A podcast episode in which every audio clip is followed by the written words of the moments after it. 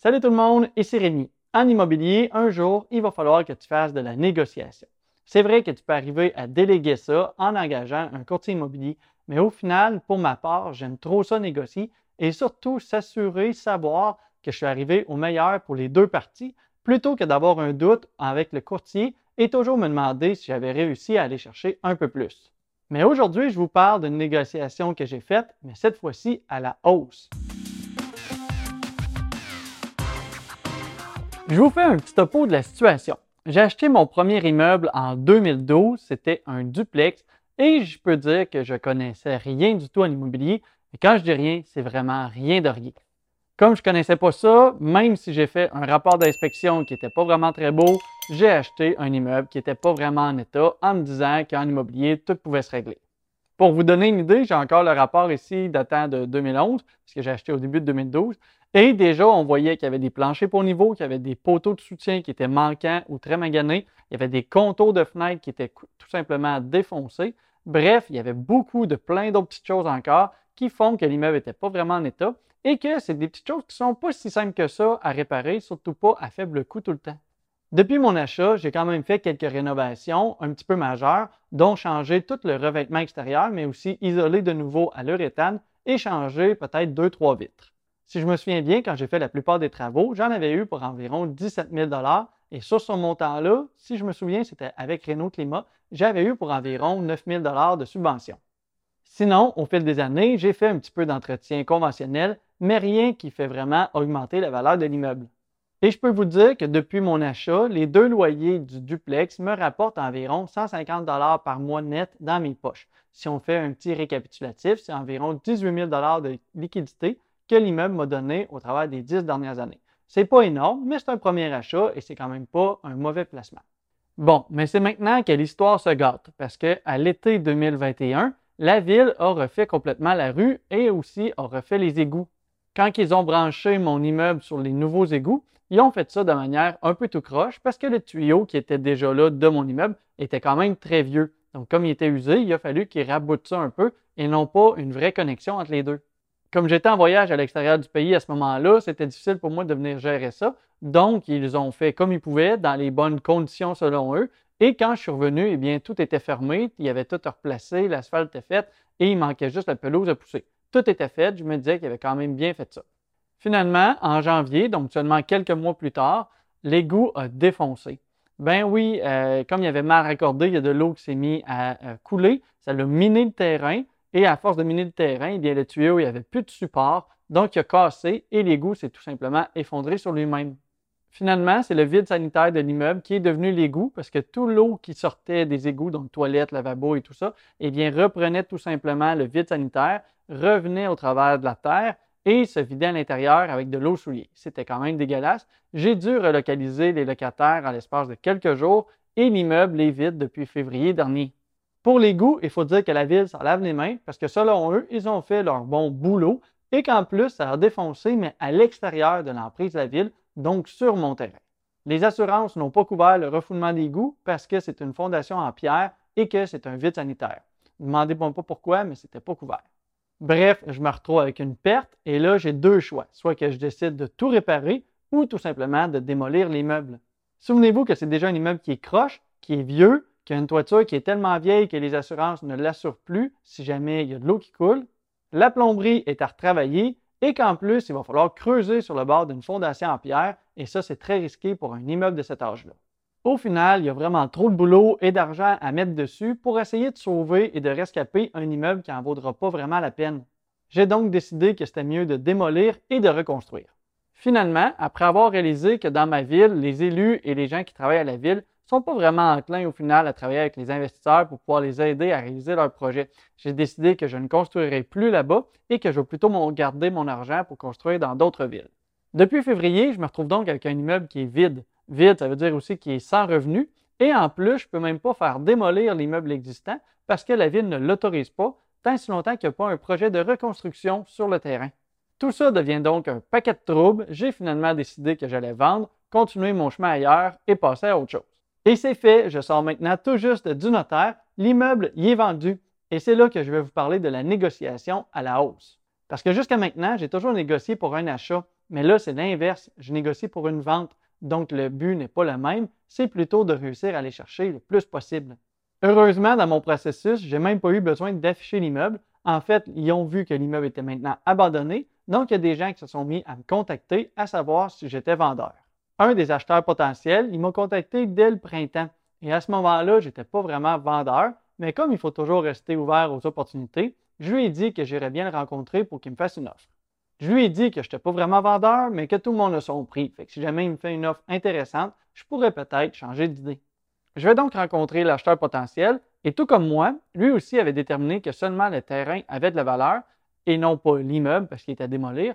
Mais en plus, il faut prendre en considération le fait qu'il y a un coût pour démolir l'immeuble qui s'élève autour de 20 000 Et là, l'acheteur me propose, qui est quand même un terrain de 7500 pieds carrés, eh bien, il me propose un gros roulement de tambour, 8000 pièces.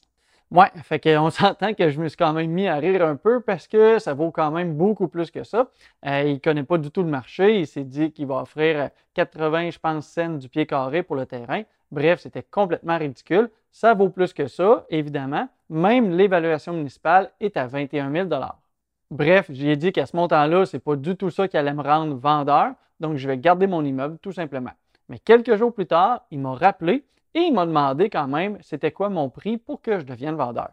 De mon côté, sur cet immeuble-là, j'ai encore quand même une hypothèque de 40 000 Donc, on s'entend que si je le vends en bas de ce montant-là, eh bien, je suis perdant et aussi je vais devoir sortir de l'argent de mes poches.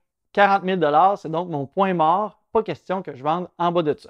Et c'est d'ailleurs directement ce que je lui dis. Je lui dis que c'est un minimum de 40 000 pour que je commence à penser à changer d'idée et il faut dire que quand je lui ai dit ça, il a quand même fait le saut un peu parce que déjà, on est à cinq fois son offre initiale. Finalement, il prend quelques jours pour y penser. Je ne pensais pas qu'il allait me revenir, mais finalement, il me revient et il me fait une offre à 40 000 Bon, donc jusqu'à maintenant, je vous l'ai dit, je n'avais pas vraiment pensé à vendre. Mais là, finalement, ça commence à me trotter en tête. J'ai une offre à 40 000 ce qui viendrait couvrir toute mon hypothèque. Et au final, je sortirais de là avec pas d'argent, mais au moins, j'aurais pu le paquet de troubles de tout ça. Mais bon, je ne me suis quand même pas arrêté là parce que je me suis dit qu'il fallait qu'il me reste un peu d'argent dans mes poches après la transaction. Sinon, c'est quand même pas génial de vendre, mais qu'il reste absolument rien dans les poches. J'ai donc refusé son offre, je pense, en juin, et je l'ai rappelé finalement en août, donc j'ai laissé un peu de temps passer, et je lui ai dit que je serais prêt à accepter une offre s'il me le faisait à 63 000 Pourquoi 63 000 aucune idée, c'est tout simplement un chiffre qui m'est venu en tête et je me suis dit tranquillement que ce chiffre-là, je serais à l'aise de laisser passer le projet. Comme dans toute transaction, je me suis dit que s'il accepte, eh bien, tant mieux, je vais en sortir avec 23 000 dans mes poches. Si jamais il refuse, eh bien, il y aura certainement un autre acheteur plus tard. Eh bien, à ma grande surprise, il m'a fait une offre à 63 000, qui est quand même une offre qui est huit fois plus haut que son offre initiale. Il ne faut pas oublier que c'est pour l'achat d'un terrain de 7 500 pieds carrés, avec dessus un immeuble qui va être à démolir, donc il y a des coûts attachés à ça. Et aussi, il faut dire que l'immeuble fait un coin de rue. Donc, le fait qu'il fasse un coin de rue, c'est que l'emprise de la ville et les délimitations qu'on a le droit de construire sont vraiment euh, prenantes dans le terrain, ce qui fait que la partie reconstructible, n'est pas vraiment grande sur le terrain. C'est quand même à prendre en considération si jamais son but, c'est de reconstruire. Est-ce qu'au final, c'est un bon prix? Eh bien, moi, je pense que oui, parce que ça revient à environ 8 du pied carré. Dans ma ville, c'est quand même élevé. Pour vous donner un comparatif, j'ai moi-même acheté un terrain dans la même ville en décembre dernier, donc voilà moins d'un an. C'est un terrain qui est bien situé, qui fait 21 000 pieds carrés, qui est déjà prêt à construire et que j'ai acheté un montant de 45 000 C'est donc environ 2,15 du pied carré. Il faut dire qu'on ne l'a pas nécessairement acheté cher, donc on l'a fait évaluer à la valeur marchande et il nous est revenu avec une valeur de 75 000 soit environ 3,5 du pied carré. On s'entend que la valeur marchande d'un terrain prêt à construire est encore loin du 8 au pied carré que j'ai eu pour mon terrain. Bref, je pense que j'ai fait une bonne affaire et de mon côté, ça me libère de ce fardeau-là et je peux passer à autre chose. Il faut savoir que j'ai payé l'immeuble 67 000 en 2012. Le fait de le vendre à 63 000 eh bien, je n'aurai pas d'impôt à payer en gain capital.